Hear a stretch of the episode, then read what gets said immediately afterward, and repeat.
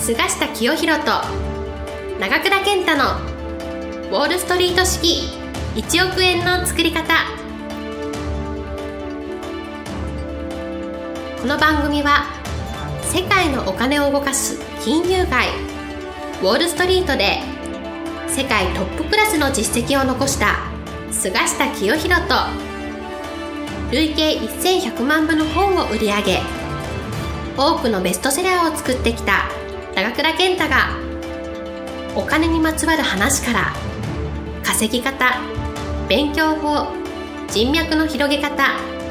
金融リテラシーの身につけ方などすぐに役立つ知識をお伝えしていきます。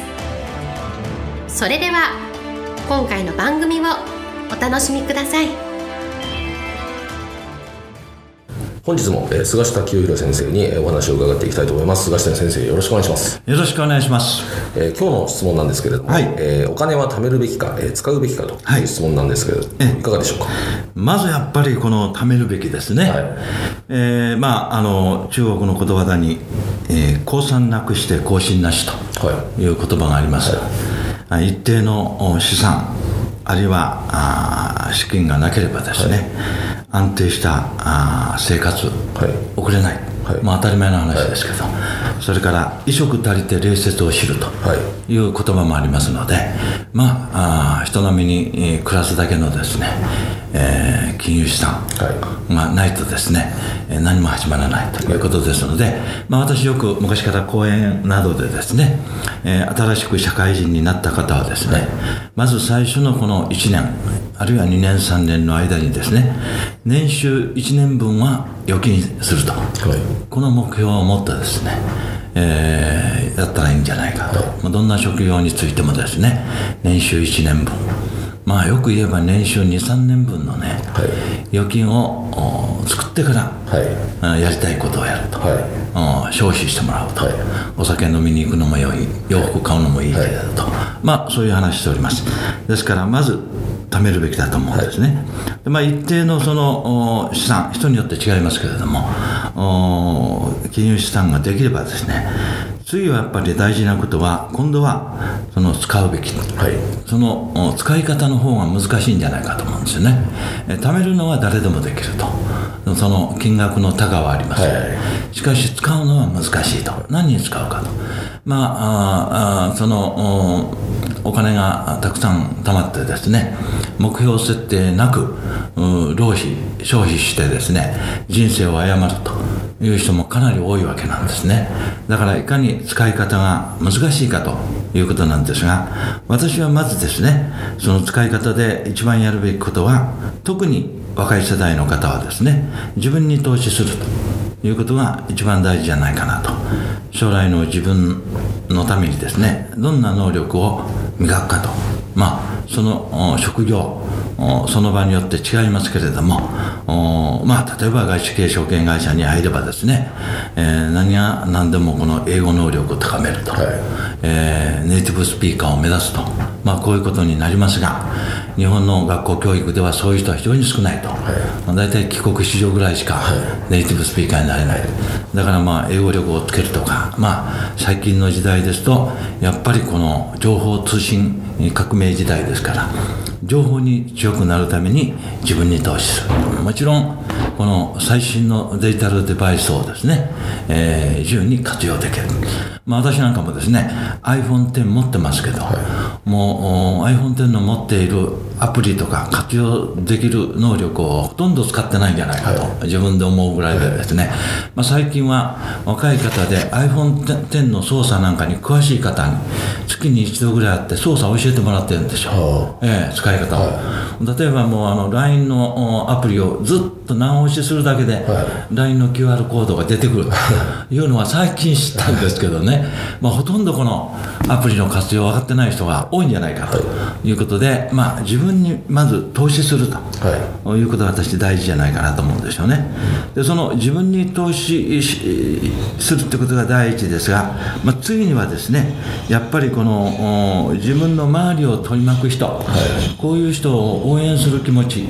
を持つのが大事だと思います。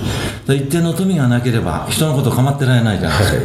い、だから一定の富を得ればですね、えー、自分と一緒に仕事をしている人例えばビジネスパートナー、はい、あるいは若いベンチャー起業家、はい、まあ、いろんな人と私なんかも接点がありますが自分のとにかくこの金融資産を作った後はですね周囲にいる人を応援すると、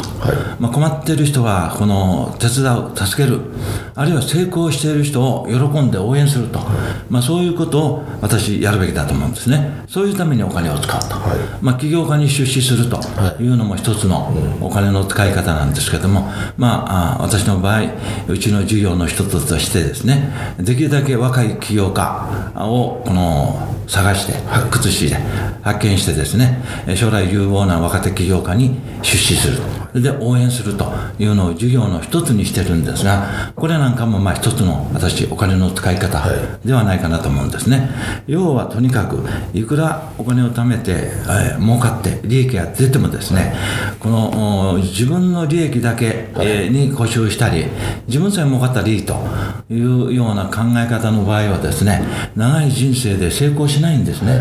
結局成功している人はですね、えー、見渡してみると周りの人に応援してもらう、はい、多くの有能な人に協力してもらうと協力や応援によって成功しているとそれがまあこのビジネスの世界であれ政治の世界であれみんなそうなんですね。だからまあ富を分かつっていうかそういう発想ですね。まず貯める。そして次の使い方としてはまず自分に使う、はい。え続いて周りの人に使ってですね、えー、多くのこのクオリティの高い有能な人が自分の周りに集まってきて応援してくれる。協力してくれると、はい、そういうことのためにお金を使うっていうのが一番大事なのではないかなと思います。以上です。はいえー、特にですねあの日本の方とかあんまりこう周りに使うみたいなのはなんかあんまないと思うんでアメリカとかの、はいはい、人たちに比べてですね、やっぱそういった意味でこう菅先生がそういったことをこうどんどん広めていくのはいいことなのかな。そうですね、はい。まあ、なので私もね自分の出身校の大学に何度か、はい、あの寄付したんですよ、はい、まああの何も言われなくても、はい、そうするとですね自分が望んでなかったんですがもうかなり前の話なんですが、あの立命館アジア太平洋大学っていうのは大分にできた時に、ちょっとまとまった寄付したんですね、大した金額じゃなかったんですけど一般の人が何千円何万円の時に、まあ、何十万とか、そうすると大学の方からですね、えー、大学のこの顧問になってくれないかと、あるいは大学の監査役になってくれないかと、もうすごい卒業生ですね。立命館多いんですけど、もうその中からそういうふうに選んでもらって、えー、現在も立命館学園グループの私顧問をしてるんです、えこれは別に望んだわけじゃないんですがそういうその自分に余裕があったら喜んで自分の郷土とかあるいは出身校に寄付すると、そういう気持ちをね常に持つってことが自分の人生の成功につながると思います。はい、はい、ということでですね、えー、今日はお金を貯めるべきか使うべきかについて菅下先生にお伺いしました。ありがとうございました。こちらこそありがとうございます。本日の番組はいかがでしたか？この番組は毎週お送りしております次回も楽しみにお待ちください。